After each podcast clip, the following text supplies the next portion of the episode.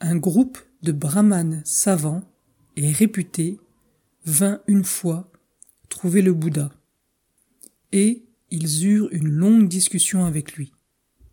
L'un d'eux, un jeune brahmane de seize ans, nommé Kapatika, considéré par tous pour son esprit exceptionnellement brillant, posa cette question au Bouddha.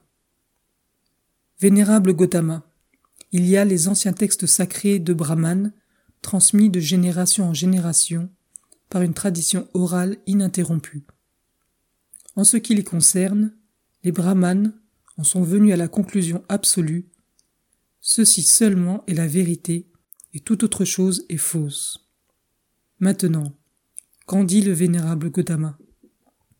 Le Bouddha demanda Parmi les brahmanes, y a-t-il un seul brahmane qui prétende que, personnellement, il sait et voit que ceci seulement est la vérité et toute autre chose est fausse Le jeune brahmane fut franc et dit non.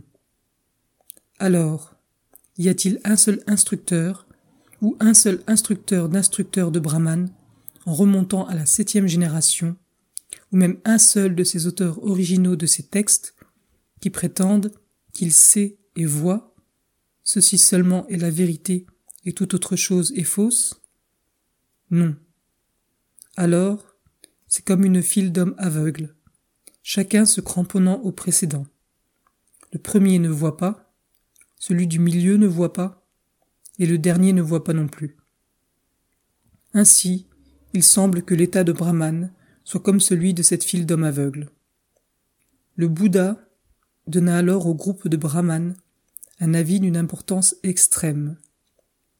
Il n'est pas convenable, pour un homme qui soutient la vérité, d'en venir à la conclusion ceci seul est la vérité et tout le reste est faux.